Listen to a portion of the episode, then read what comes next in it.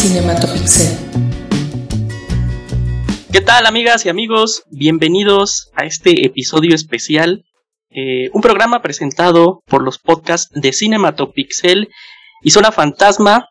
Eh, el día de hoy, amigo, como siempre, me, me acompaña, que ya, ya está haciendo esto costumbre, el poderosísimo Shark. ¿Cómo estás, amigo? Amigo, como siempre es un privilegio y un placer compartir micrófonos contigo. Ya este, creo que grabamos más tú y yo que el resto de nuestros este, integrantes de ambos, de ambos colectivos. Ya, amigo, ya. Se está, se está volviendo una sana costumbre, la verdad es que eh, a nombre de Cinematopixel, de este lado acá, mi queridísimo amigo Rubén, eh, se negó rotundamente a participar en esta emisión. No, no. está sufriendo la, las consecuencias de la vacuna de AstraZeneca. No, no, tampoco. No, la verdad Cabrón, es que, este, que Rubén ahí tuvo algunas complicaciones y la verdad es que sí, este, hay que decir la verdad, se negó rotundamente a grabar este episodio. Este, No, pero, pero de todas formas, amigo, sa- saludos al, al buen- al buen Rubén, claro, no, saludos al buen Pepe, saludos a Rorro, a todos los que no nos pudieron acompañar. Y, y es que, es que mira, amigos, si- siendo sinceros, vamos a hablar de algo. Este, antes de justamente de eso, para, que- sí, sí, para, sí. para- para que la gente se dé una idea de qué vamos a hablar hoy.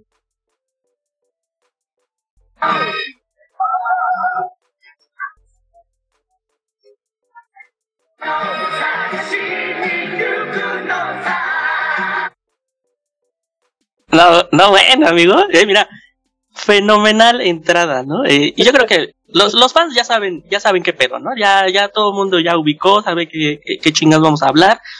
Para los que no, pues, pues vamos a hablar de, de esta meta épica que te pusiste y que lo lograste. Te quiero, te quiero felicitar ahora sí, porque ya es, ya es un hecho, ya este, es un logro cumplido, un checkpoint.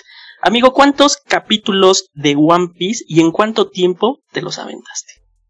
Híjole, amigo, son al día de hoy no- en- no, son 982 capítulos que están disponibles en Crunchyroll.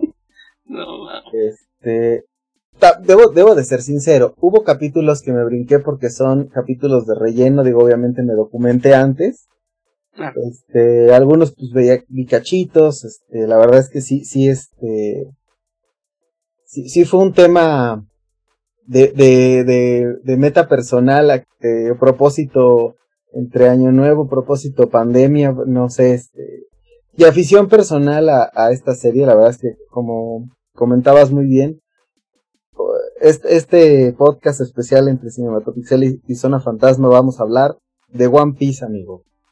Qué, increíble, amigo. Este, One Piece que, que se ha convertido en algo gigantesco, este, este manga y este eh, anime de Ekiro Oda, amigo, que, que si no me equivoco es ya el anime más longevo y largo que existe en el mundo, ¿no? No, hay, hay algunos más, la- fíjate, de, de- de eso vamos a hablar un poquito más adelante. Este, yo creo que igual para poner un poquito en contexto las cosas, como bien dijiste tú, Eiichiro Oda o Eiichiro Oda, como lo quieran pronunciar, es justamente inicia con por ahí de 1997 se publica en la Weekly Shonen Jump ahí en Japón.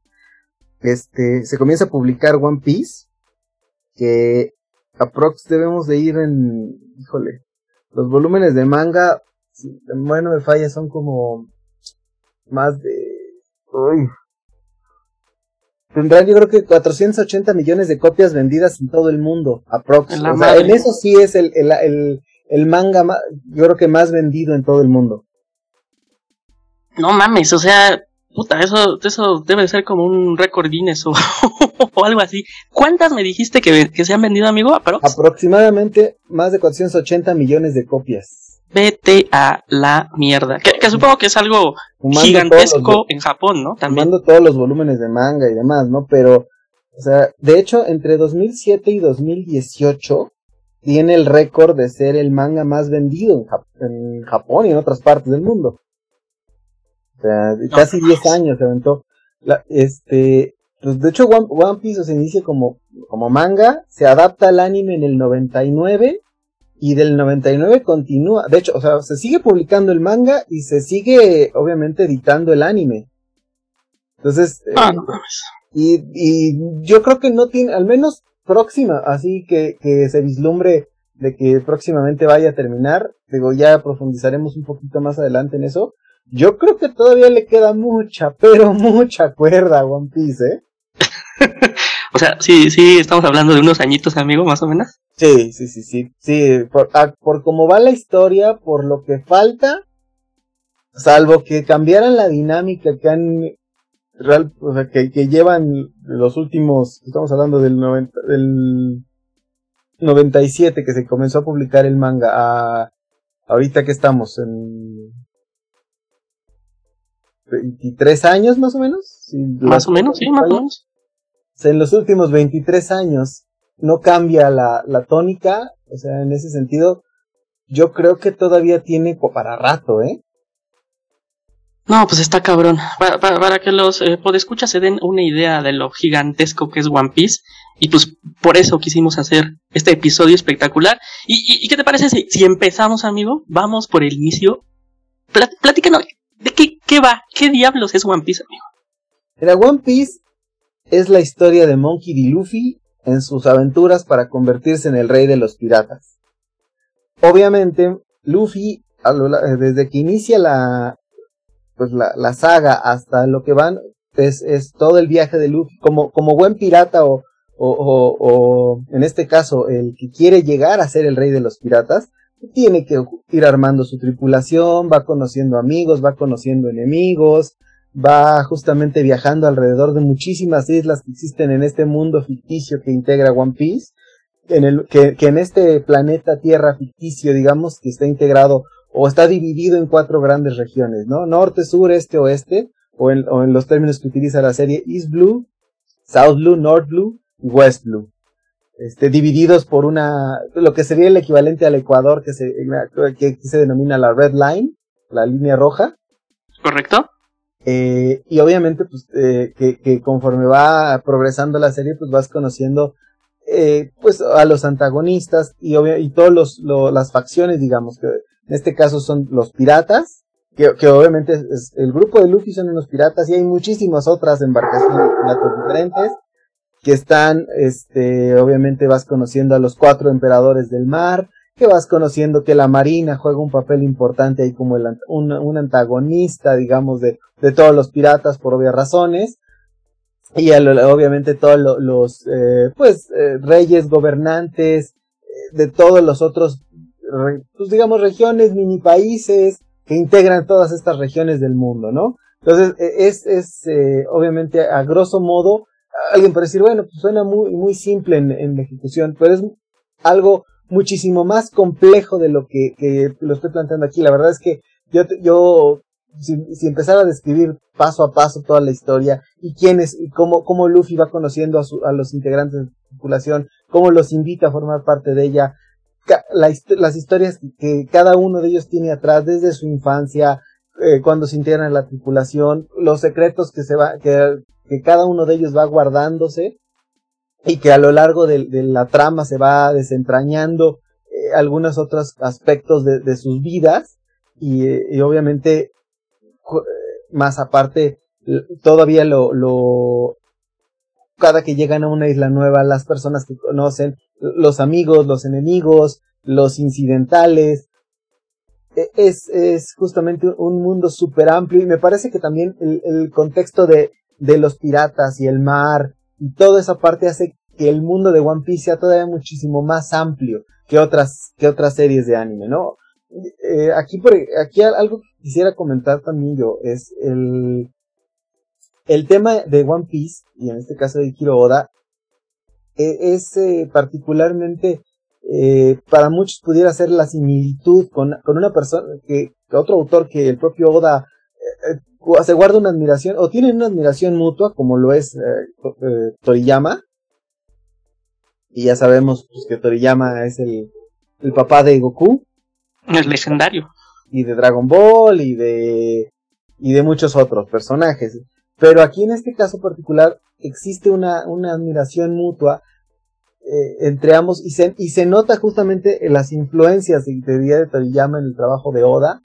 Eh, ya tan es así que, digo, ya más, un poquito más adelante en, el podcast usamos algunos, algunos datos curiosos por ahí de algunas colaboraciones que incluso han tenido los personajes de, de, de, Toriyama con, con, con, eh, con personajes de Oda, ¿no? One Piece, el universo Dragon Ball, y por ahí el, el, el universo de esta, de, de, de Toriko o Tórico, este, que tienen ahí justamente esa, esa situación particular entre, entre admiración, respeto, y que no es, no es un tema menor. La verdad es que One Piece es una serie sumamente ambiciosa. Ya, ya digo, ya ahorita profundo, vamos a platicar un poquito también del, tipo de animación y algunas cosas por ahí críticas que hay al respecto. Eh, pero te, digo, a, de, una manera muy general y, sintetizada para no llevarnos todo, todo el, podcast platicando de, la historia per se de One Piece, porque no, no nos alcanzaría ni siquiera el tiempo que va a durar esta emisión para platicar toda la historia de One Piece. Pero este, pues digo, básicamente e, e, ese es el punto, ¿no, amigo?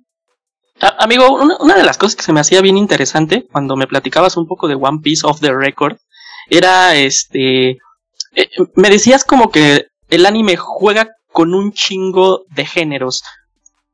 ¿Tú, ¿Tú, realmente podrías catalogar en un género como tal a, One Piece? Mira, está catalogado de entrada como shonen, por ahí se publica. Sí.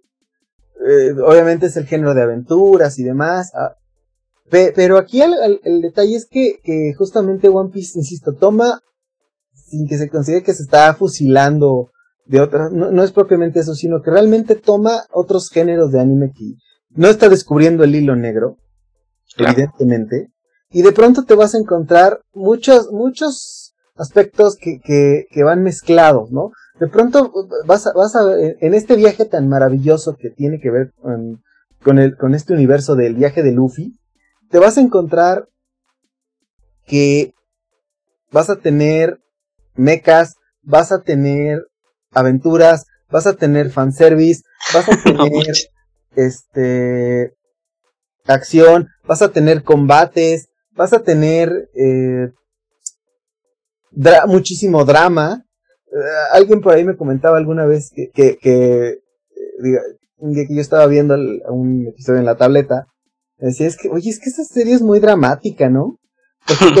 y, y sí, o sea, la, la realidad es que, que, tiene tantas cosas tan, tan, eh, tan, tan bonitas y tan, híjole, me, me gana la emoción un poquito, pero. Amigo, tranquilo. Sí, es como, este, muy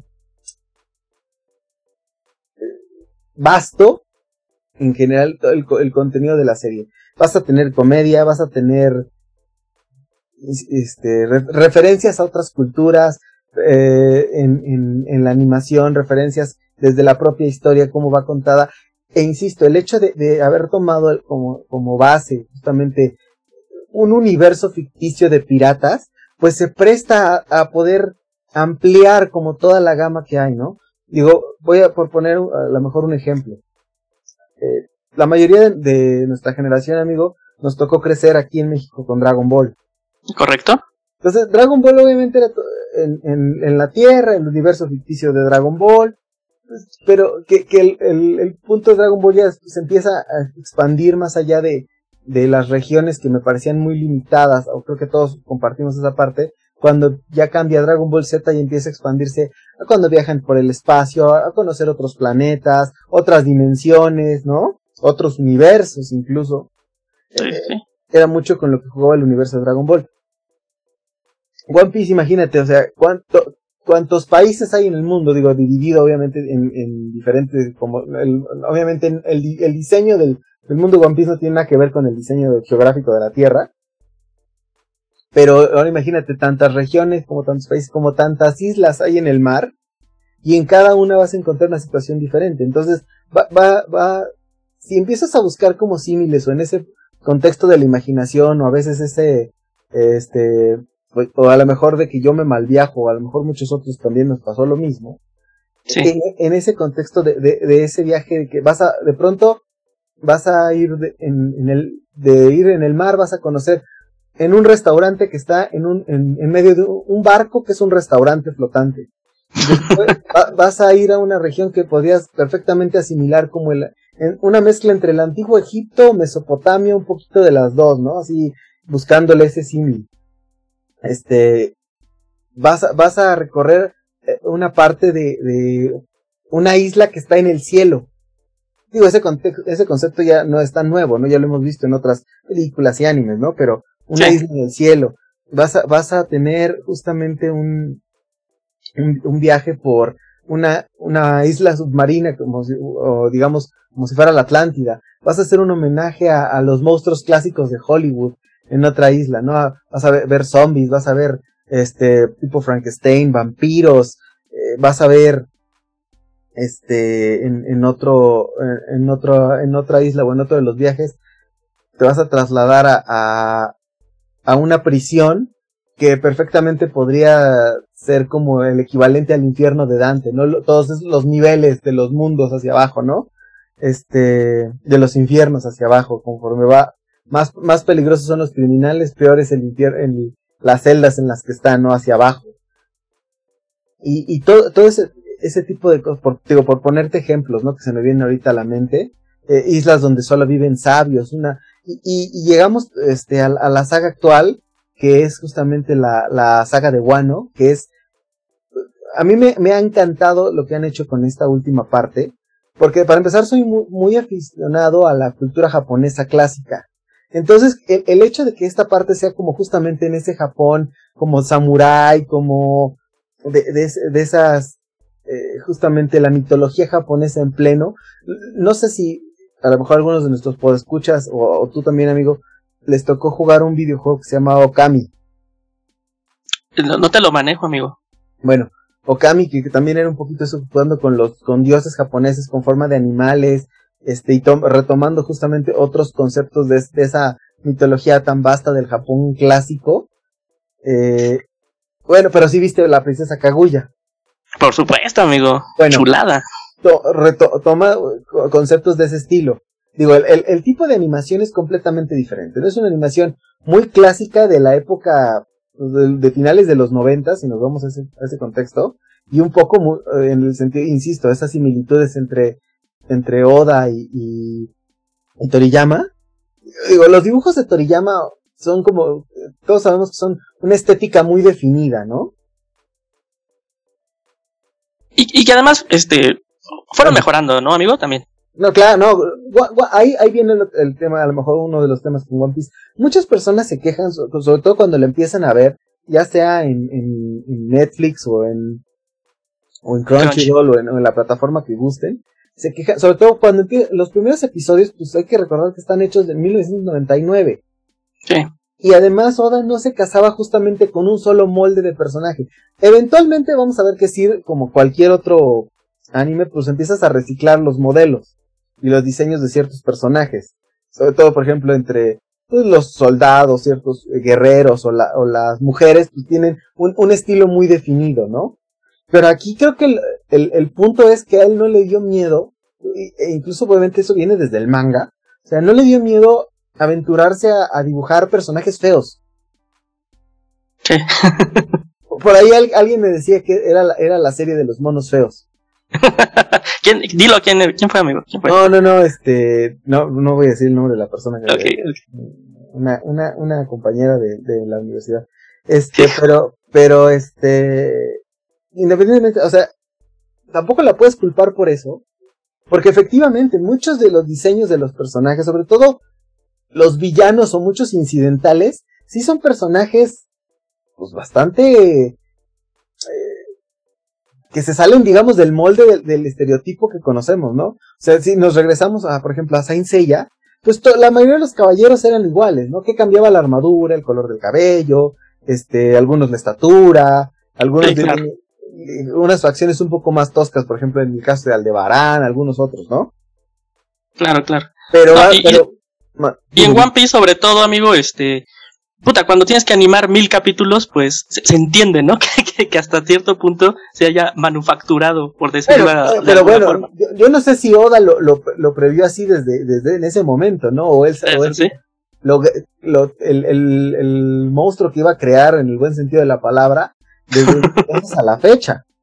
Porque, porque al final del día, o sea, yo, yo sé que, por ejemplo, mucha gente no simpatiza con el personaje de Luffy. Me he topado con gente que dice, ah, es que a mí me cae gordo el del sombrerito. cuando, cuando, o sea, al final es, Luffy y Goku también comparten mucha esencia. O sea, son como personajes que tienen cierta ingenuidad, pero que en el momento de que se tienen que poner serios, lo hacen. Y, y a lo mejor Luffy es un poco más campechano que Goku, porque obviamente el, el, contexto de los piratas pues, le, le, ayuda mucho a la historia a que así se construya el personaje, a que sea mucho más alivianado, a que sea más relajado, incluso más inocente o que a veces puede rayar hasta en lo tonto, ¿no? Y Goku era más, pues, conforme fue creciendo, fue perdiendo esa inocencia. ¿Estamos de acuerdo? O sea, ya Goku era más ya un personaje más el honor y, y, el ser el más fuerte. O sea, ya, ya no tenía otras motivaciones más que esa. Sí, sí, sí, sí, claro. Sí, sí hubo una evolución bastante marcada. Tú me preguntaste en alguna, en algún momento, ahora sí que fuera del aire, que, que si yo consideraba la parte de, de, de si los personajes tenían un, un, un crecimiento, un desarrollo, ¿no? Es que mira, y, y, qué, bueno que, me, que me sacas ese tema y, que ya estamos en personajes, porque una serie tan longeva, amigo, y te lo, te lo quiero preguntar, de, tantos capítulos, seguramente ha presentado decenas y decenas de personajes a lo largo de todas sus sagas, pero sí hay como una estructura, amigo, sí hay como los personajes base, digamos, en, en One Piece, y te lo digo porque este es un podcast para los fans de One Piece, pero también para los que le queremos entrar a One Piece, amigo. Mira, aquí, aquí hay una cuestión que hay que tomar en cuenta, ¿sí? La gente que no, no le ha entrado a One Piece, sí tiene que ser consciente que es muy largo. Sí, sí, sí. O sea, lo que yo hice no se lo recomiendo a nadie. A todo el mundo le puedo recomendar One Piece, eso sí es un hecho. Okay. A One Piece, si alguien me pregunta, es éntrale. Yo no le recomendaría a nadie que hiciera lo que, lo que yo. Uno, porque también a mí se me facilitaron las cosas por el home office, por la pandemia, porque tenía el tiempo para ir más o menos ahí, este, y, y, sacrifiqué de estar viendo otras cosas. Y aún así me di mis tiempos, te consta. Me consta. Me este, consta. Para, para, seguir consumiendo otro tipo de productos. Pero, pero la realidad es que si era, el, el, punto es como, cuando algo te gusta mucho, y yo te ponía ese ejemplo, creo que en alguna plática fuera del aire, algo te gusta te, comer mucho, y de pronto te atiborras de, de, de, aunque te guste mucho, llega un momento en el que te puede chocar, ¿no? Sí, no, vaya. Claro, Entonces, claro. A mí, afortunadamente, no me pasó. Pero sí hubo momentos en los cuales de, ya quiero ver otra cosa, ¿no? O sea, ya, ya, ya, este. Y por ahí, justamente, nuestro queridísimo Rubén, algún, cuando yo le comenté que tenía esa intención, él me decía, es que yo no loco. pero pasaban capítulos y capítulos y no pasaba nada. Ese es un punto que también aquí, ahorita a lo mejor no estamos, este, me estoy, me estoy, me estoy, este, te estoy autovengando, amigo. Mi propia escaleta la estoy saboteando. no, está perfecto, amigo. Es tuya, tuya. Eh, me decía Rubén, es que no pasa nada. Y parcialmente tendría razón. ¿Qué pasa con One Piece? One Piece tiene unos arcos narrativos que de pronto van, sube, sube, sube, sube, sube, sube, te llevan a un clímax en el cual estás entradísimo en la trama y de pronto viene un bajonzote, pero no, pero no, o mejor dicho, de dos maneras. Viene el típico bajón anticlimático, ¡pum! Que te quedas, ¿y ahora qué pasó? El problema de One Piece es que la subida al siguiente clímax, esa es la parte a la mejor de las cuestiones que, que comentaba Rubén. Es, es, ese lapso o esos momentos entre el bajón anticlimático y que vuelva a retomar la serie, sí se sienten. Entonces, e esa parte es donde a lo mejor mucha gente le, le, cuesta un poquito de trabajo. Y tiene otras partes que el, el, llega, sube, sube, sube otra vez, llegas al clímax, y el bajón viene paulatino, paulatino, paulatino, paulatino, paulatino, pero ese mismo tiempo paulatino le cuesta es otra vez subir, subir, subir. ¿Sí me explicó? Sí, sí, sí, sí, sí, sí, totalmente. Entonces, eh, es, esa es la parte donde creo que, que muchas personas eh, o mejor dicho, One Piece pierde a muchas personas. Pero aquí, aquí el punto es, si le das la oportunidad, particularmente, te voy a decir una cosa. Si alguien de nuestra generación nunca le ha entrado a One Piece, a lo mejor se le facilita más que a generaciones nuevas. Y ojo, Yo conozco también por este, sobrinos, eh, hermanos de amigos, etcétera, que son pues, unos 15 o 20 años menores que nosotros y que estaban felices de la vida entrándole a One Piece, ¿eh? ¿En serio? le entraron por Netflix, que, que es el, el, un siguiente punto que vamos a comentar ahorita. Le entraron por Netflix y se siguieron ya de plano mejor descargaron Crunchyroll u otro tipo de aplicaciones para ver anime, para seguirla viendo y, y, y, la, y la ven con gusto, y que a lo mejor son generaciones que no les tocó como a nosotros esa parte de, de crecer con Dragon Ball y, y, de frustrarse de que llegabas acá de ya estabas bien entrado en el capítulo y de pronto te la regresaban al principio, ¿no? bien culero. Igual con los caballeros del zodiaco, o sea, ¿cuántas veces no nos pasó eso? Sí, sí, está muy cabrón. Ahora, creo, creo que en Latinoamérica, particularmente en México, han sido muy, o, o mejor dicho, se fue muy injusto con One Piece.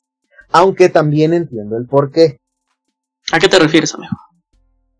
Cuando el boom del anime en México, del que ya platicamos en, en el podcast antes, si no lo han, no han escuchado, es un buen momento para hacerlo. Correcto, correcto.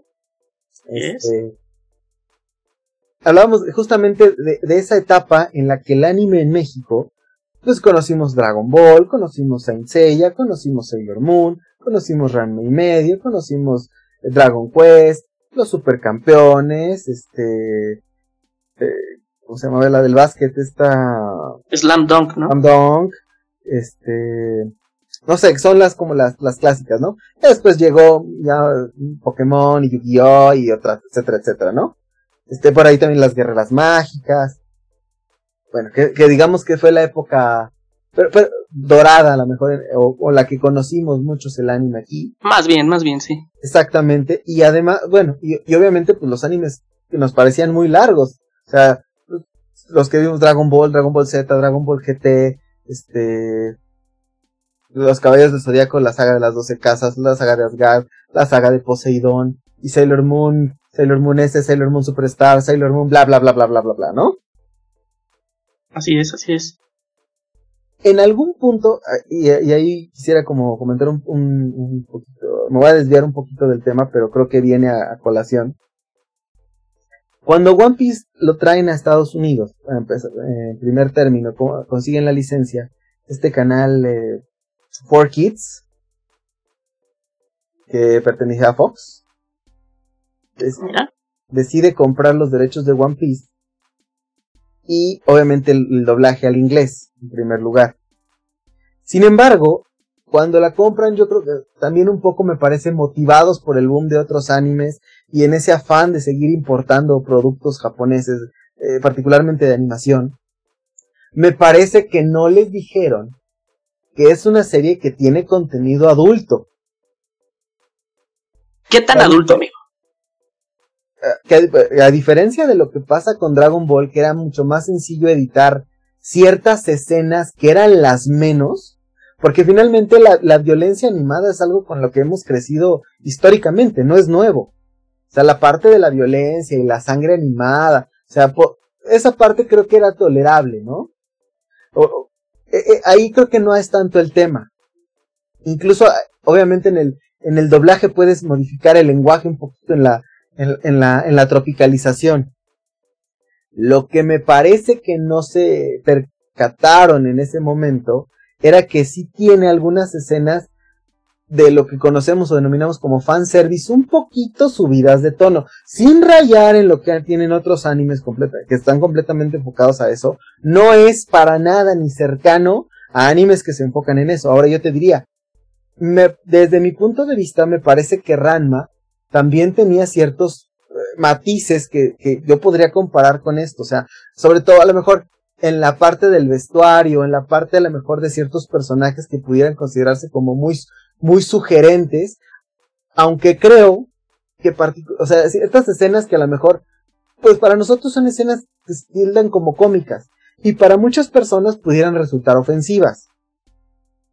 Ahora, el tema me parece también que en ese momento One Piece ya jugaba con un, un, un factor, o involucraba un factor, más que jugar, involucraba un factor que no era muy, muy socorrido o muy visto, ni siquiera en los animes que habíamos tenido, que era la parte de los transvestis, el, el, el LGBT, o sea, One Piece incluye eso. algo que es este es que es común, ¿no? En, en, el anime en Japón sí estar un poquito adelantado también en, en cuestiones de contenido sexual erótico a, a lo que traemos en Latinoamérica, al, al, tren de pensamiento que traemos en América Latina, ¿no?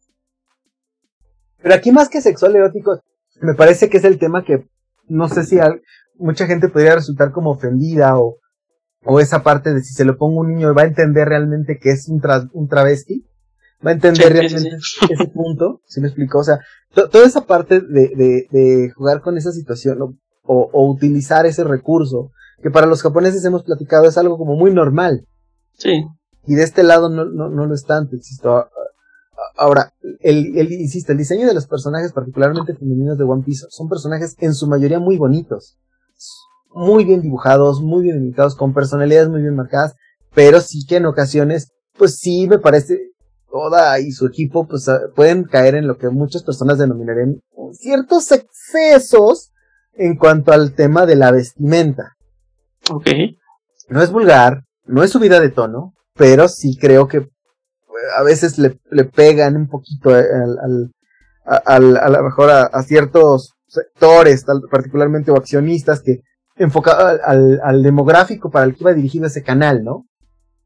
Entonces, obviamente no funcionó y el producto pues buscaron, yo creo que para recuperar la inversión y México lo compra, México por ahí me parece que lo transmitió Canal 5 alguna, alguna parte y aquí entramos en un, en un aspecto, híjole, muy debatible en el aspecto de, de lo que ha sucedido entre el doblaje que se hizo la primera ocasión y el redoblaje que se está haciendo para Netflix. Pero bueno, ahorita si quieres, no, no, no quisiera adelantarme en ese punto. Este, y a lo mejor creo que va a ser un buen momento para hablar de los personajes, amigo. No sé tú qué piensas. Pues es que mira, eh, está cabrón, tú ya me estuviste platicando un poquito como de, eh, de tus favoritos. Eh, a, mí, por ejemplo, algo que te pregunté, eh, que, se platicó en ese momento y que, me interesaba bastante de One Piece, teniendo tantas sagas, amigo, teniendo, este, eh, estando tan, segmentada y siendo tan larga esta serie, a mí el tema de los villanos en One Piece se me hace bastante interesante, amigo. existe, existen como villanos que estén en, y esto es pregunta, amigo, existen como villanos que estén siempre omnipresentes, digamos, en la trama, o cada saga, digamos, tiene como su, su jefe final, por así decirlo. Mira, en One Piece hay una situación. Yo creo que todo, no, no puedes dar por descontado que un personaje no lo vas a volver a ver. Maldita eso, eso, es, eso, es, un hecho en One Piece. Ahora, yo creo que, insisto, creo que es un buen momento porque a lo mejor hemos ido como de, de hablando de la historia y luego algunas generalidades y, y, no hemos hablado de los personajes de One Piece, de los personajes eh, principales. Eh, ya hablamos, obviamente, Monkey D. Luffy es el, el, el, el, principal de la serie, ¿no? El que busca ser el rey de los piratas, que es un jovencito que, que realmente tiene una historia muy dramática atrás de él, que tuvo una infancia muy difícil, que más adelante en la serie se revela la verdadera identidad de su papá, que es pues, uno de los revolucionarios más importantes, este, que su abuelo es un, un, militar sumamente reconocido como héroe de la marina, y él, pues él quiere ser un pirata, y él es, insisto, tan inocente como Goku a veces, o a veces cae, raya hasta en lo, lo iluso, raya como en lo salvaje, pero obviamente es el personaje que conforme va avanzando se hace el más fuerte de todos, ¿no? Que va desarrollando sus habilidades, y aquí a diferencia de lo que pasa con series como Dragon Ball, así, o sea, e, es, es, un, es un entrenamiento, digamos, sobre la marcha, ¿no? Es de, salvo algún par de sagas por ahí donde sí realmente se enfoca en mejorar sus técnicas y en,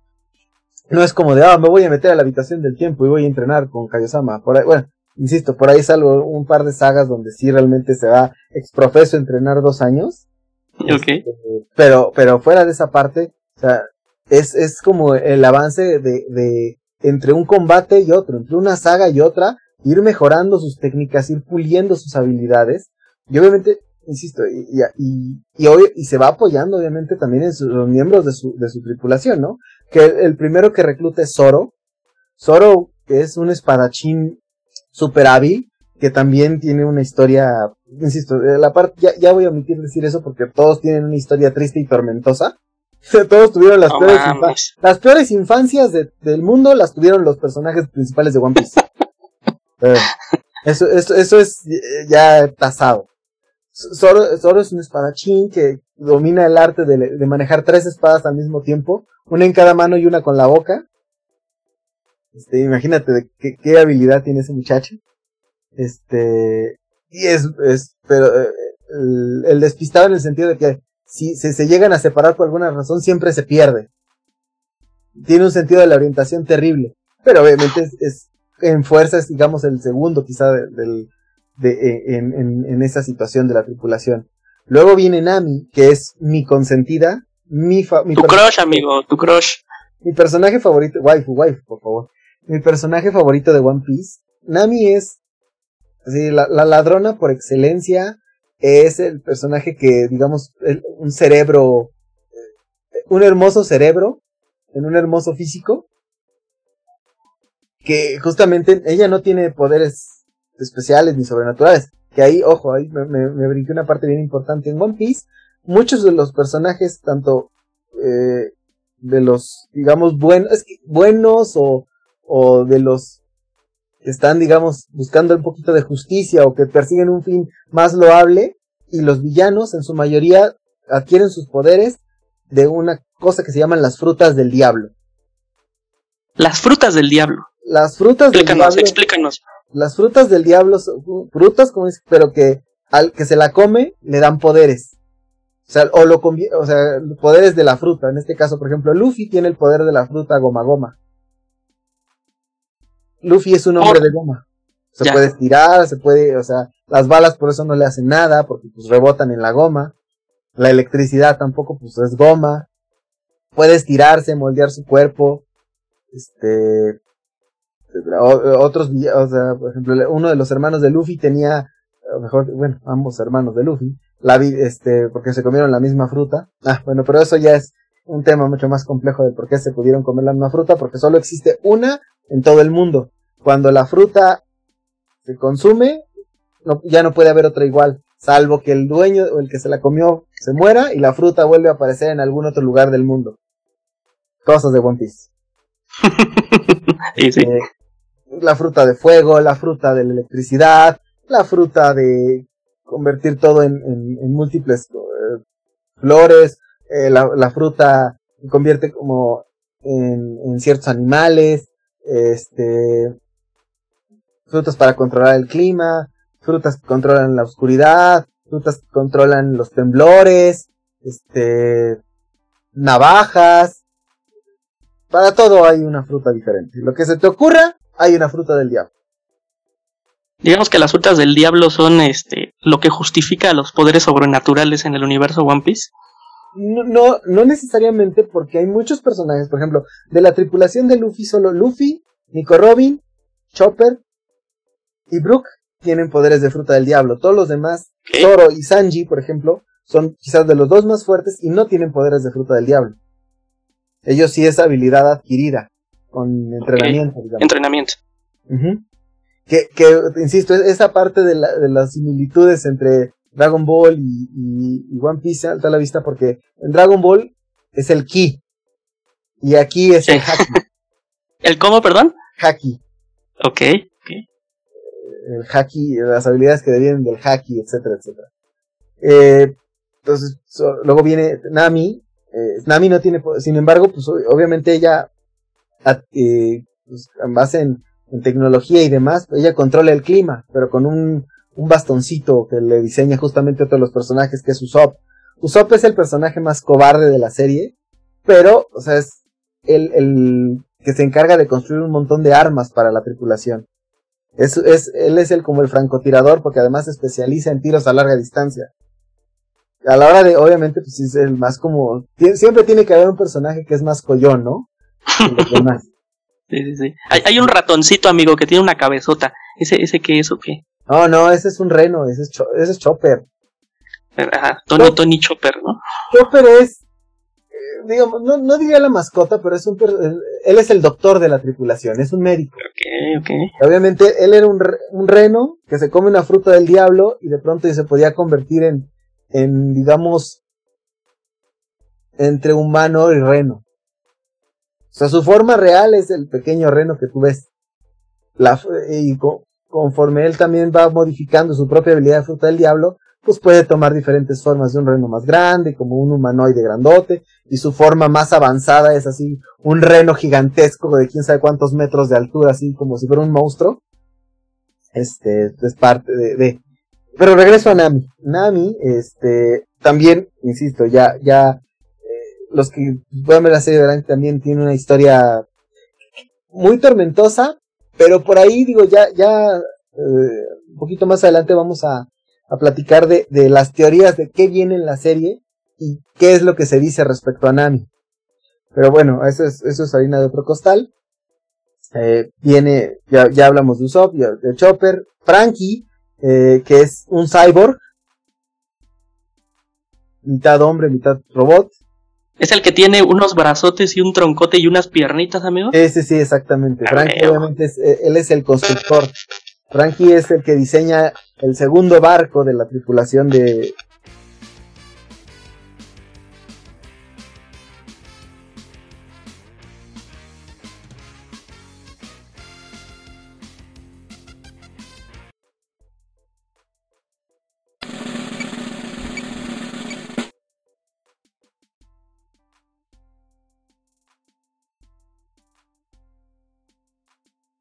obviamente él es todo lo tecnológico, todo el, armamento que se te ocurra, que se, se, utilice en su propio cuerpo y le pueda meter al barco, ¿no?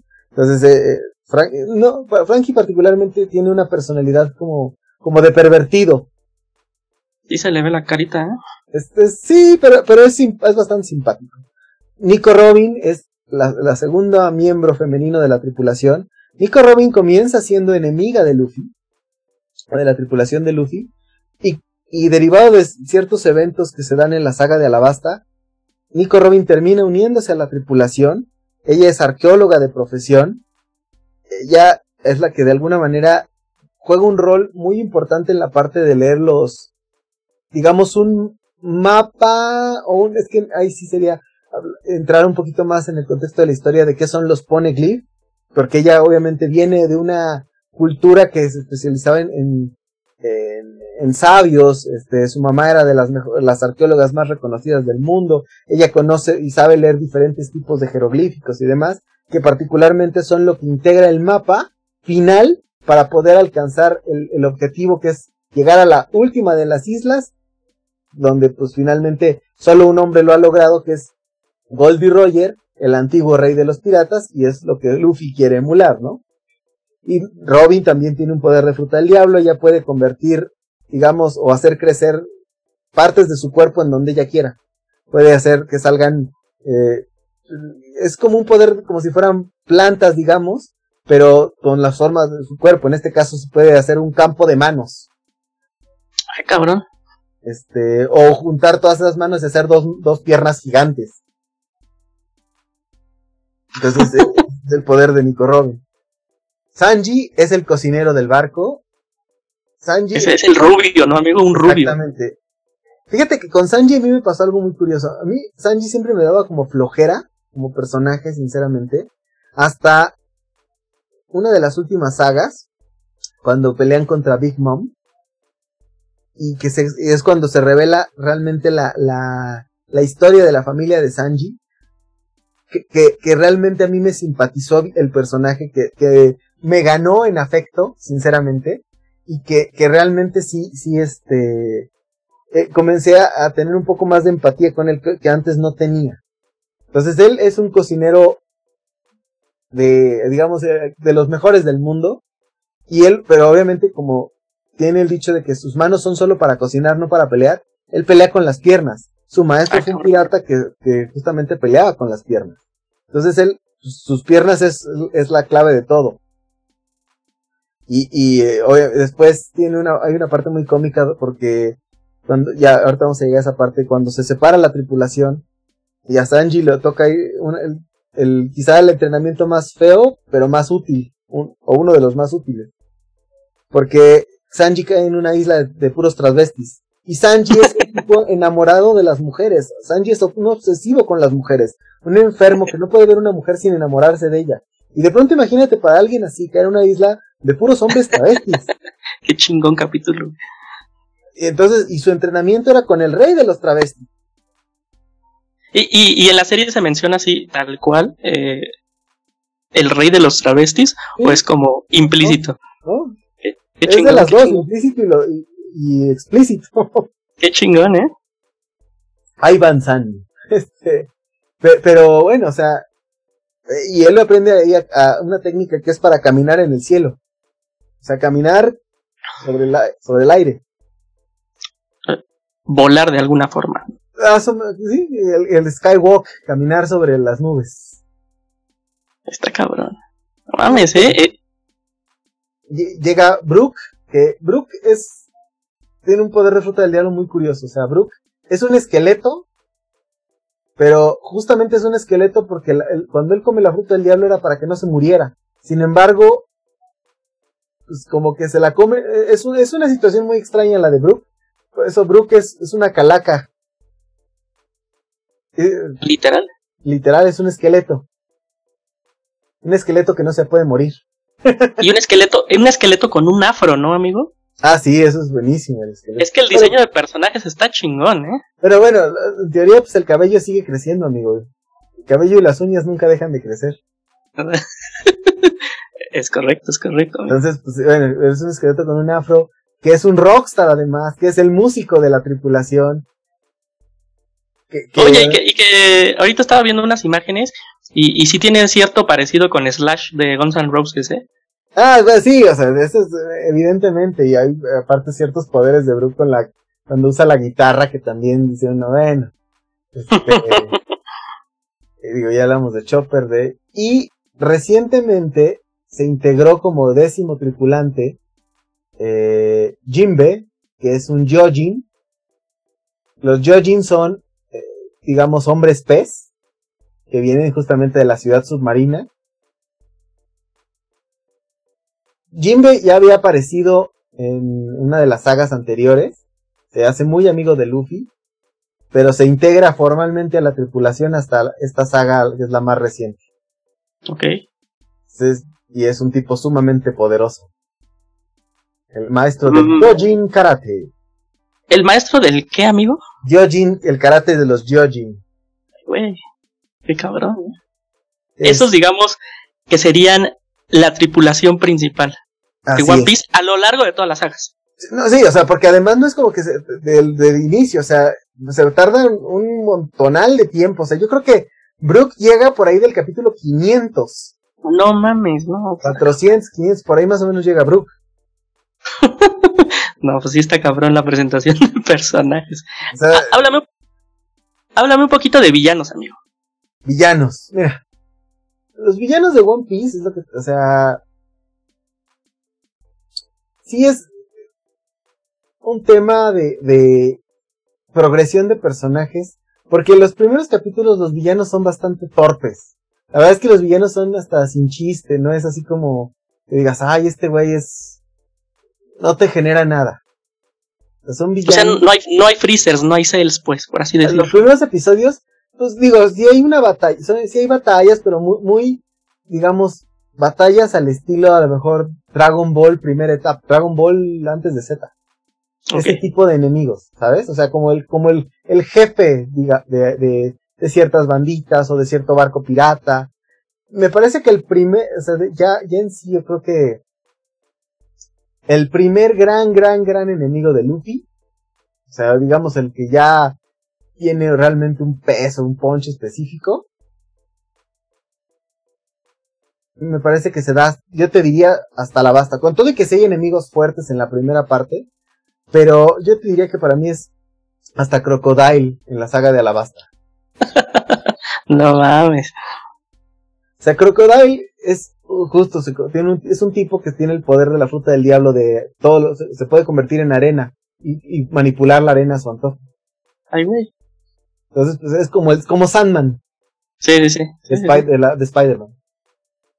Un poco así. sí. Ok, ok, ok. Eh,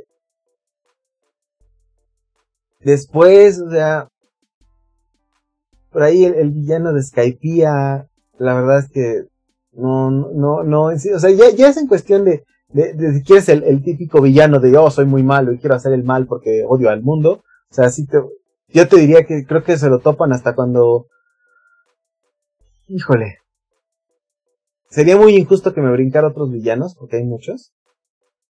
Mm. Pero, o sea, eh, a lo mejor el que sí es así de los top, top, es Don Quijote do Flamingo. Ok. Que es eh, un tipo que también tiene un poder de fruta del diablo que puede convertir todo en hilos. Ah, eso está chido, eso, está chingón. Eh, y aparte, el tema de, de, Do Flamingo es que sí, ese güey sí es un maldito. O sea, ese güey sí hace el mal por hacer el mal y disfruta hacer el mal.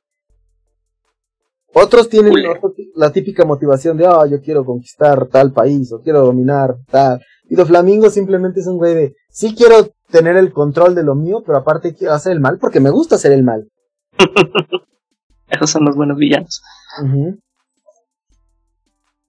Está cabrón. Luego, obviamente está, o sea, digo, hay, hay otros villanos que después ya no son tan villanos, otros que sí, o sea, a lo largo también de la, de la serie pasa aparte con el tema de los Shishibukai, que son justamente piratas apadrinados por el gobierno, a los cuales no les puede pasar nada, porque el gobierno los apadrina. Y dentro de esos justamente hay unos que no necesariamente son tan villanos y otros, eh, Crocodile era uno de ellos, Doflamingo era otro. Y ahí viene también otros, este, Dracul Mihawk, que termina siendo maestro de Zoro porque es el mejor espadachín del mundo. Eh, la emperatriz pirata, que se supone que es la mujer más hermosa del mundo, que es Boa Hancock, quien vale la pena decir, está enamorada perdidamente de Luffy y Luffy ni la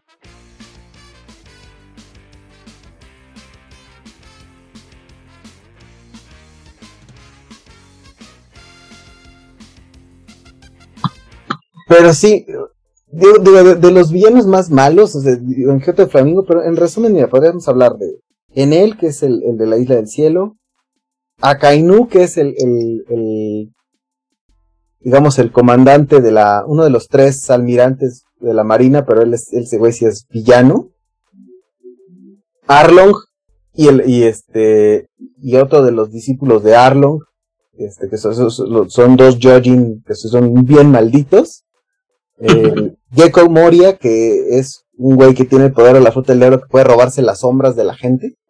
Él es justamente el que aparece en, la saga de, de toda esta parte que te comentaba al principio de, los vampiros y los hombres lobo y, y Gecko Moria hace como sus propios Frankensteins medio bizarros ahí. De hecho le roba la sombra a Luffy, se la mete a un demonio y es una cosa ahí medio, medio peculiar. Está y hoy hablamos de Crocodile. Eh, el, el Magellan, que es como el, encargado de la prisión de Impel Down, que es un hombre venenoso, o sea, el, poder de su fruta es, veneno. O sea, todo, él destila veneno, eructa veneno, respira veneno y se convierte en veneno. Este, y, y, y, y, y, el que probable, o sea, digamos que ahorita, digamos en el punto de, de quizá de los tres villanos más fuertes, que son tres de los cuatro emperadores, porque otro de los emperadores, digamos que es, pues, maestro de Luffy, amigo de Luffy, que es Shanks el pelirrojo, pero los otros tres, si son Big Mom, que es la emperatriz, eh, de, de los cuatro emperadores, la única mujer, que es una tipa horrible, gigantesca, que en la isla donde vive todos, o sea, todo es comida y todos son dulces, pero la tipa esta tiene, o sea, su poder es robar almas, además tiene una espada que tiene vida propia y también es como bien maldita, tiene chorrocientos mil hijos, y todos obviamente a su servicio, es parte de su tripulación, todos con poderes bastante fumados. Kaido, que es el rey de las bestias, y el que para muchos probablemente va a ser el enemigo, pudiera ser, pudiera ser el enemigo final de One Piece, que es Barba Negra. El pirata Barba Negra. Barba, Negra que es un tipo que además tiene, eh, tiene poderes de dos frutas del diablo cuando en teoría solamente se puede tener uno. O sea, algo hizo Barba Negra que puede tener dos. Tiene su poder que es, aparte de las frutas más horribles, que es el poder como de, de convertir las cosas en oscuridad y hacer hoyos negros. No mames.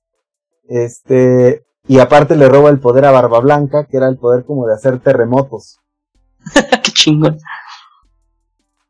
No, no, no, es, es una cosa, bueno, pero te digo, o sea, es entre los, ya las especulaciones que Barba Negra pudiera ser el enemigo final, ¿no?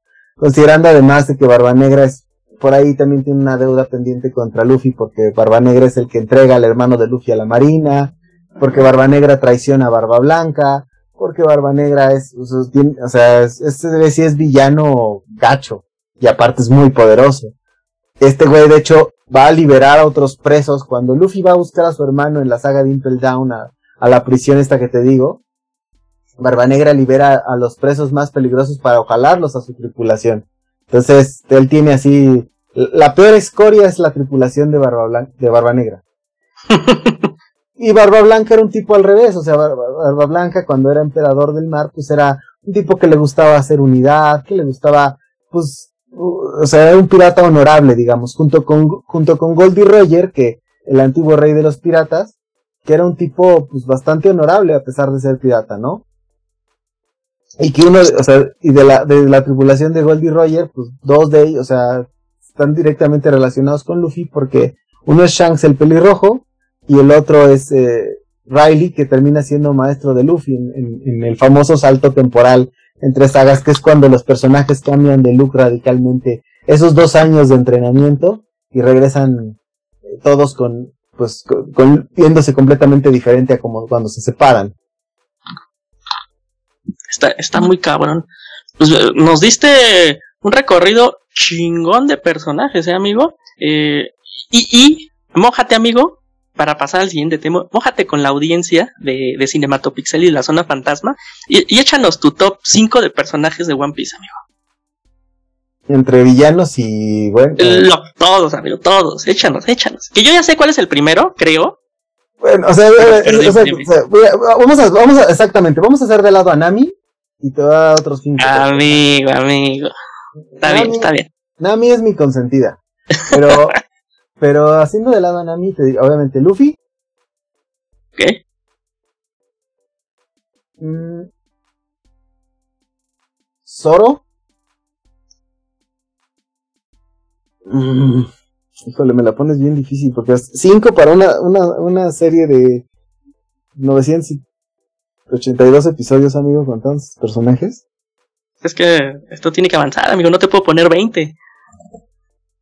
No, no, me queda claro. Híjole, ¿quién puede, o sea?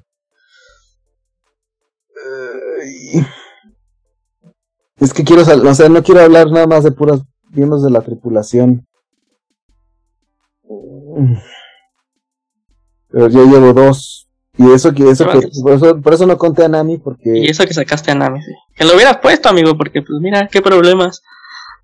No, no, porque, o sea, tío, habría que ser justos, que también hay personajes muy, muy, muy importantes que creo que estaría dejando afuera. Pero, ¿sabes qué? Barba Blanca. Ok.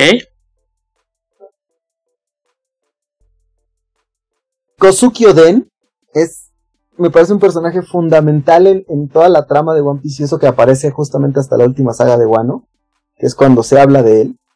O más bien te cuentan su historia y la historia de Kosuke Odenval íntimamente ligada a Barba Blanca y a Goldie Roger. Mm.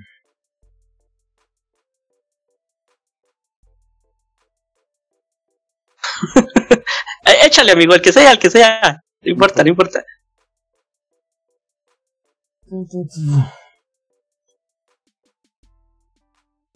híjole, estaba tratando de buscar un personaje que me hubiera, o sea, que por otras, o sea, no nada más por la importancia en la serie, sino por algún otro factor que yo te dijera, este personaje es así,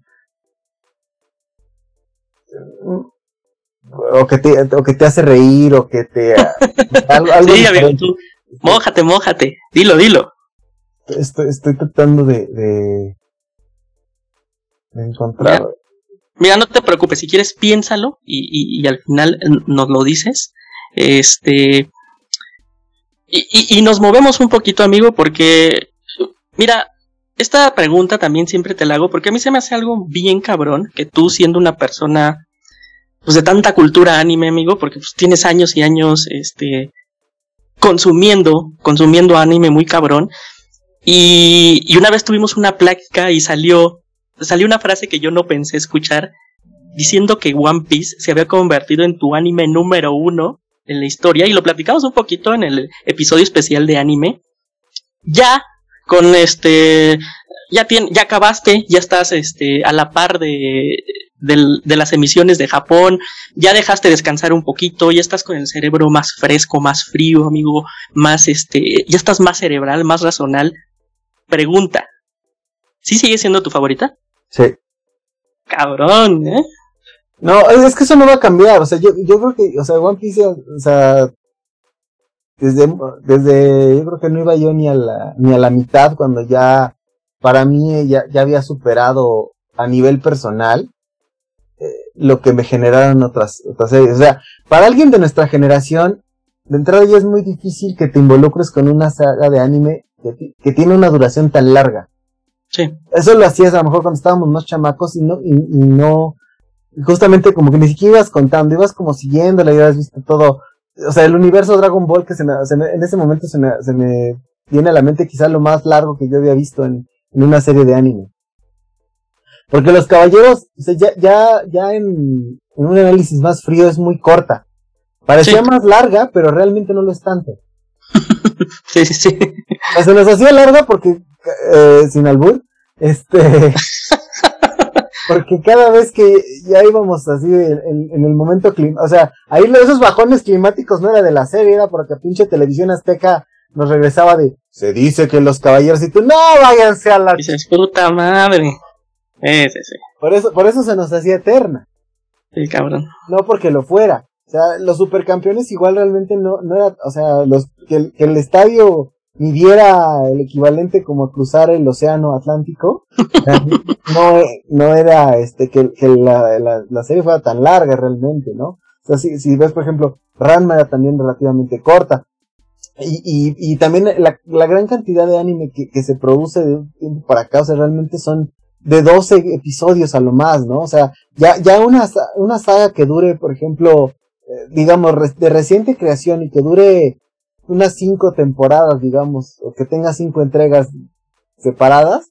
Por ejemplo, se me ocurre ahorita Los Siete Pecados, este, se me ocurre Attack on Titan, este, ¿qué otro? O sea, pero, o sea, la mayoría de las series longevas ya tienen mucho tiempo. Yo creo que, por ejemplo, también la gente que es muy afecta o, muy fan de JoJo's Bizarre Adventure, sí. en ese mismo supuesto. Sí, cabrón, tienen un chingo. O sea, y, yo, y JoJo's, a diferencia, o sea, si es, si es un cambio de, de personajes y un cambio de, de historia. Sí, sí, sí, sí, total. No es, no es justamente como, como que, que siga la misma dinámica. Entonces, sí, sí creo, o sea, a lo mejor de esa lista que te di ese día cambiaría la última que te había, que, que te había dicho y por los motivos que había dicho en ese momento. Definitivamente la borraría de, de esa lista. A la última que Este, pero la primera no la muevo. Yo, o sea, ya, no sé, o sea, justamente a lo mejor puedo estar viendo paralelamente Attack on Titan, pero ahí sí me doy mi tiempo. O sea, realmente no tengo prisa no, o sea, si la acabo de ver en algún punto, qué bueno, y si no, pues bueno, ya ni modo. O sea, la realidad es que, o sea, ya, insisto, que, que yo vuelva a hacer lo que acabo de hacer, lo que hice con One Piece, no creo, o sea, no, no puedo, o sea, nunca decir nunca, pero no se me viene a la mente algo en este, en este, punto de, de que, ay, me llama la atención ese, o sea, por ejemplo, yo no le entraría a yoyos. Sé de qué va, Sí he llegado a ver capítulos aislados, por ahí alguno que otro tomo del manga, pero no, no, no le entraría a yoyos, porque no, no me atrapó como para involucrarme al, punto de, de, con todo lo que implica. O sea, yo creo que ya no, no, ahorita, en, al menos en el futuro inmediato, o a largo plazo no, no se me viene a la mente algo que diga, ah, yo quiero entrarle a una serie de ese tamaño. Sí, no, definitivamente tendría que pasar algo muy gigantesco y muy grande para, por lo que me dices, para quitarle el trono a One Piece. Eh, pero, pero, que, llegue una que se lo quite. sí, no, está, está muy cabrón, ¿no? Y, sobre todo con lo que viviste, porque además es la experiencia de lo que hiciste. Sí, está muy cabrón, amigo. No, y además te digo, o sea, es que eh, con One Piece me ha pasado de que entre más avanza, más me gusta. Sí. la saga de Wano, que es la actual, me ha encantado, me ha encantado por completo. Y eso es complicado que pase en cualquier serie, ¿eh? O sea, lejos. Siempre como que se van cayendo, ¿no? lejos, lejos, al revés. O sea, yo te diría que en mi caso fue increciendo. O sea, si tuve esos picos, como decíamos hace rato, de, que de pronto, ay, o sea, esta saga así. Por ejemplo, la saga de, de, de Water Seven se me hizo tediosísima. Se me hizo de super flojera. Ok. La saga de Impel Down me gustó. Luego la saga de Gecko Moria me dio mucha pereza, aunque tenía sus momentos.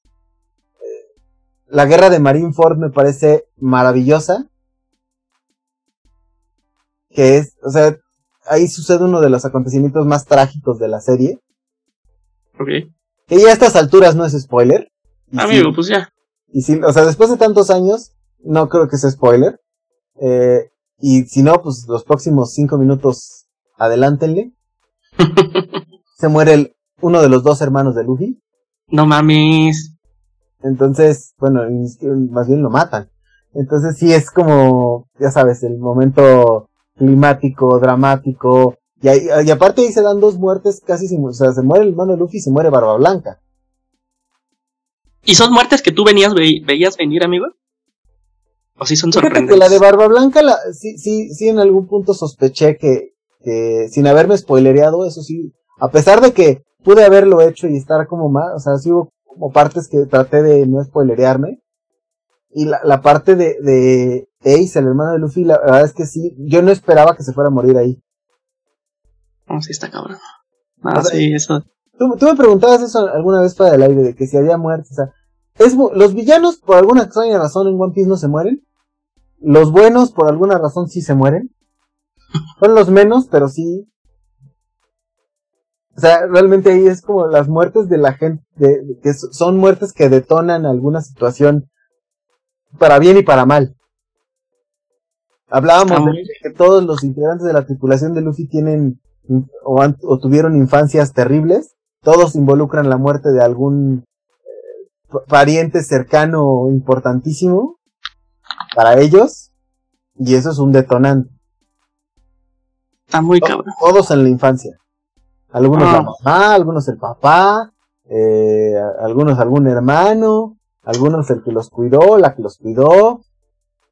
N. No, pues tremendo dramón. Pero pues ustedes lo escucharon en el especial de One Piece, el anime número uno en el corazón de The Real Shark. Dale, amigo. Estás cabrón, ¿eh? Estás muy, muy cabrón. Y otro aspecto que también es, digo, ya para ir también cerrando, que me parece magnífico es la, los openings.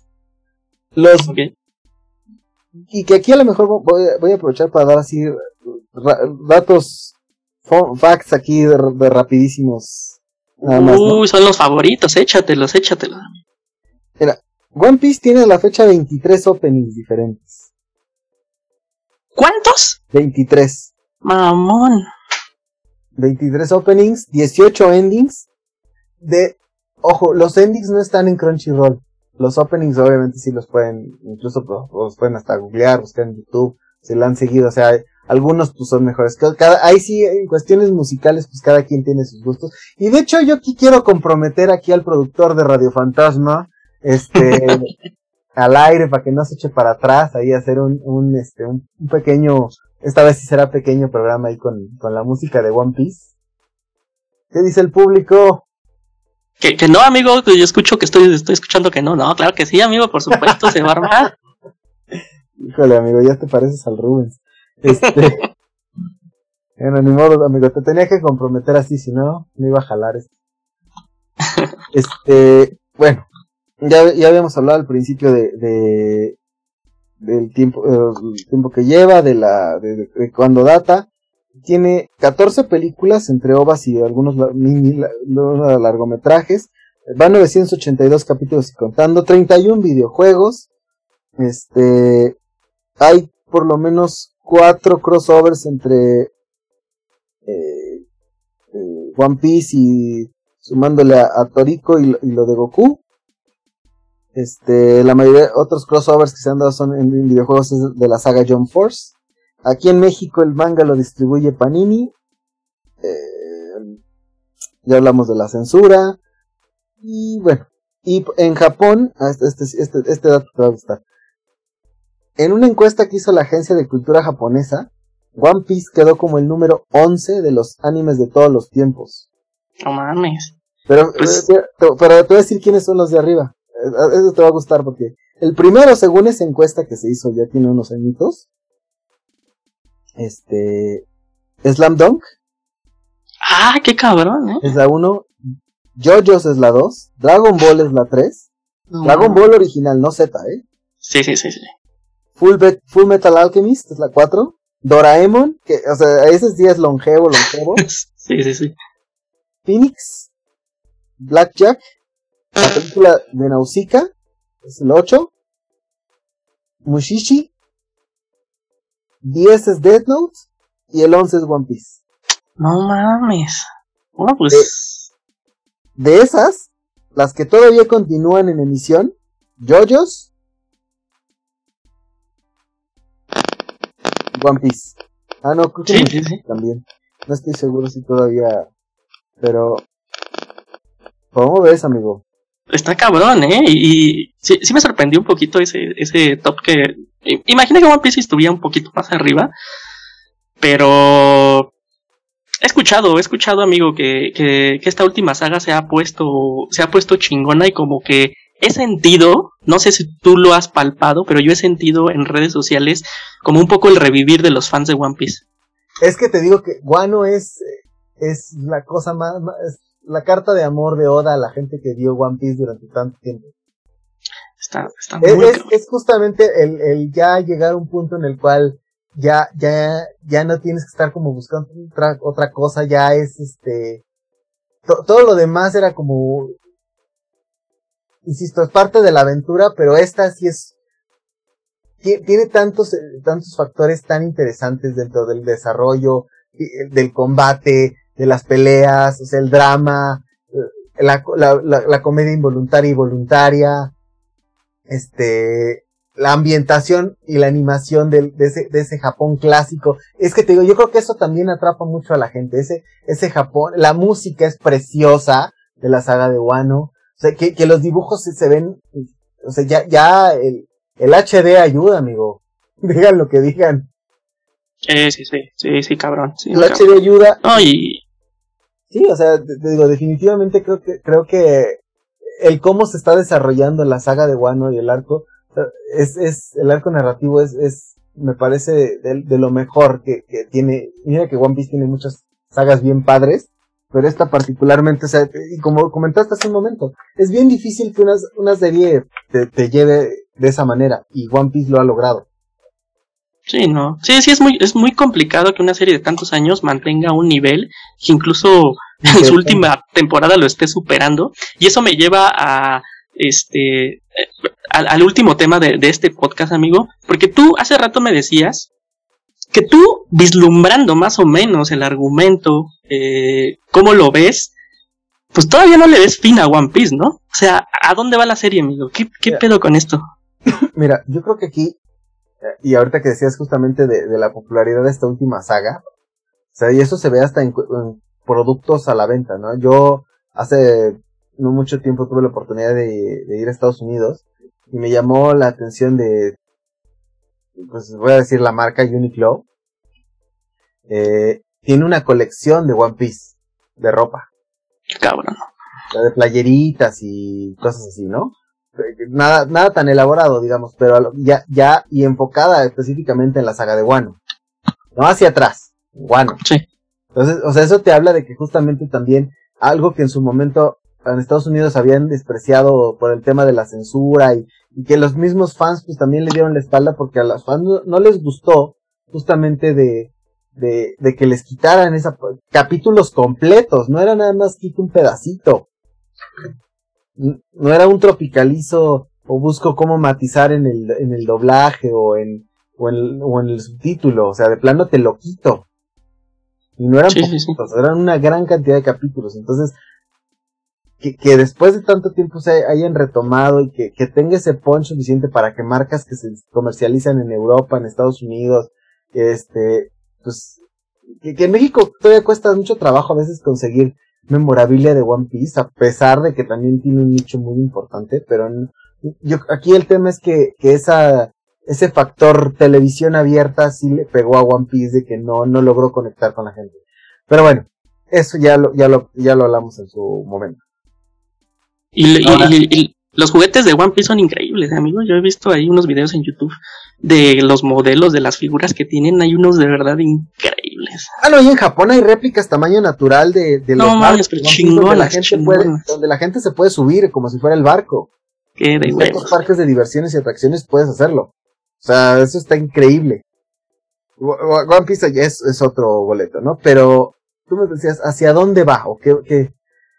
Mira, yo creo que lo comentamos al principio, todavía le cuelga, porque justamente falta qué va a pasar con Barba Negra, o sea, todavía no se han enfrentado Luffy y todos los piratas Barba Negra, todavía ni siquiera ha peleado, o sea, digamos el segundo round definitivo con Kaido, toda esta alianza de Kaido con Big Mom a dónde va a llevar, falta que encuentre a Shanks, y, algo que a lo mejor, que, que, aunque suene redundante, algo que también tiene One Piece es esas, esas retrospectivas dentro de la narrativa de que de pronto está el arco narrativo, digamos, el, en el presente, y de pronto te regresan a la historia de, de Goldie Roger o a la historia de alguien más hacia atrás, y te cuentan una historia que obviamente después esos hechos repercuten 20 años después, ¿no?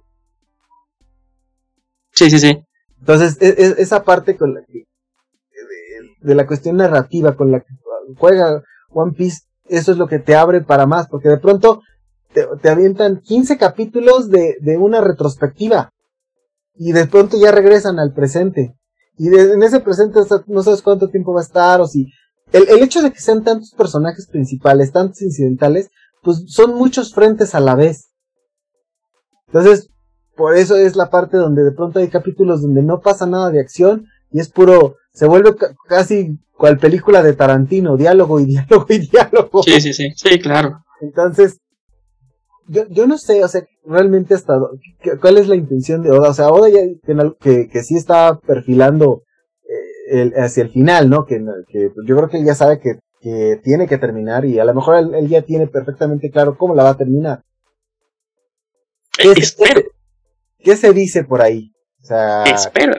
Que se, no, sí, sí no, ya, ya eso ya está, ya está dicho, que él, él mismo dijo que ya, ya, ya tiene, él, él ya tiene claro cuándo va a acabar.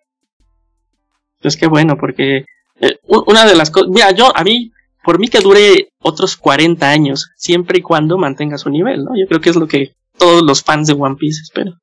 No, porque mira, o sea, finalmente ya se acerca, la misma, la misma narrativa ya te acerca al fin, que es llegar a la, a la última isla que es la, la, la que llegó Goldie Roger para ser el rey de los piratas. Obviamente quedan, quedan enemigos, sí, y bastantes. Y, y a, pues como se maneja One Piece, pues obviamente una batalla contra un enemigo, pues es el, o sea, como las peleas de con Freezer, de, de, digo, por poner el símil, ¿no? Sí, sí, sí. Pero son, son que pueden durar hasta 10, 15, 20 capítulos con la, con una pelea y, y paralelo empiezan a contar qué están haciendo los demás, ¿no? O, o, mientras Luffy pelea contra el más poderoso, pues los otros pelean contra los incidentales y pues los están contando todo al mismo tiempo. Entonces, un capítulo se lo dedican a la, se lo dedican a la pelea de Zoro contra X, otro a la de Sanji contra X, otro a la de Nami contra X. O sea, todos están peleando el suyo y Luffy el último, ¿no? Sí, sí, sí. O sea, eso, eso alarga mucho más las sagas. Entonces, yo no te puedo decir ni en capítulos ni en tiempo cuánto creo. O sea, que, que hay en foros y que hay en redes y chismes y rumores que circulan por todos lados y en el mundo de la especulación que es el peor de los mundos porque igual no, no sucede nada de eso al final. que si el último enemigo va a ser Barba Negra, que si al final Luffy va a pelear contra Shanks, que fue su maestro, su, su mentor como pirata, que si va a salir un enemigo nuevo, eh, que, ¿qué va a pasar con eso? O sea, que si Luffy va a tener un hijo, o sea, hacia el final de la saga, quién va a ser la mamá de ese hijo, porque pues tendría que ser ese paralelismo con el que han jugado con los personajes principales del pasado, con los del, digamos, la época de, de Luffy, ¿no? O sea, ¿qué va a pasar con todo eso? Este, si, si a lo mejor Luffy va a pelear contra su papá, todo, todo ese tipo de cosas que, que se rumoran, se especulan y al final no se aterrizan en nada y que pues, solo el tiempo nos dirá. O sea, muchos habían dicho que si Luffy sí, eh, finalmente le iba a hacer caso a Boa Hancock como la emperatriz pirata. Y después hay muchos, muchos foros y te vas a encontrar muchos, hasta videos por ahí que dicen que, pues obviamente que a muchos les gustaría, ¿no? Eso sí es completamente fan, eh, declaración de fans, de que les gustaría que Luffy terminara con, con Nami como pareja y que obviamente, o sea, pues, el hijo de Luffy fuera como, pues como un ciclo que se repite a lo mejor ya como para finalizar la, la serie, ¿no? Sea, de que se quede el hijo de Luffy, a lo mejor Luffy tendría el mismo destino de Goldie Roger, este, y pues, y, se habla de Nami porque justamente, aun y cuando, eh, muy en las sagas del principio se cuenta, mejor dicho, en la primera saga se cuenta un poco de la infancia de Nami, o sea, la realidad es que ahí mismo se dice que Nami es adoptada. Entonces, pues no, no, no podremos descartar conociendo a Odo que de pronto nos hablara más adelante de quiénes son los verdaderos papás de Nami, ¿no? Y que eso fuera justamente lo que involucrara a lo mejor que se crucen los, los, entre, los destinos entre Nami y Luffy, que han sido amigos y tripulación durante todo el tiempo que dura la serie. Entonces, pues, hay mil y una especulaciones que, que, que, que, eh, de alguna manera a veces es, ah, pues está padre la imaginaria, pero yo creo que aquí es, pues vamos, hay que disfrutar lo que, lo que es, y ya de alguna manera los que están al corriente, pues, pues ahora sí que estás eh, cada semana, y los que no, insisto, o sea, yo es una serie que les recomiendo muchísimo, de verdad. Yo sé que hay N cantidad de detractores que, porque si es muy larga, que porque es de hueva, que porque esos, esos sube y baja tan constantes de capítulos que no pasa nada, que si tiene mucho diálogo, que si eh, que tiene personajes que están dibujados horrible. Es, eso, de verdad, si lo hacen de lado, en One Piece van a encontrar una de las historias de anime más bonitas, que yo te voy a decir una cosa, son muy pocas las, las series y películas animadas que a tu servidor al menos le hacen, le han hecho querer o sentir ese, ese esbozar la lagrimita Remy. Y One Piece lo ha logrado en más de una ocasión. Te saca qué, bonito. Involuntarias, voluntarias. Y esa parte, o sea, el drama a veces, pues sí, también raya en, en, lo exagerado, pero yo creo que te digo, cuando, cuando una, cualquier producto de entretenimiento, película, serie, animada o live action, te, te, logra justamente transmitir ese sentimiento, es que algo está haciendo bien. Oh, pues qué, bonito, amigo. Ahora sí me vendiste este hito del anime llamado One Piece. Y, pues llegamos al final de este especial, amigo. antes de terminar, mi única preocupación, amigo, sería en el futuro de One Piece, es ese live action que está preparando Netflix. Ese sí me da un poco de miedo para que veas. Pero bueno, ya Excelente, es, amigo. Hay una de otro costal.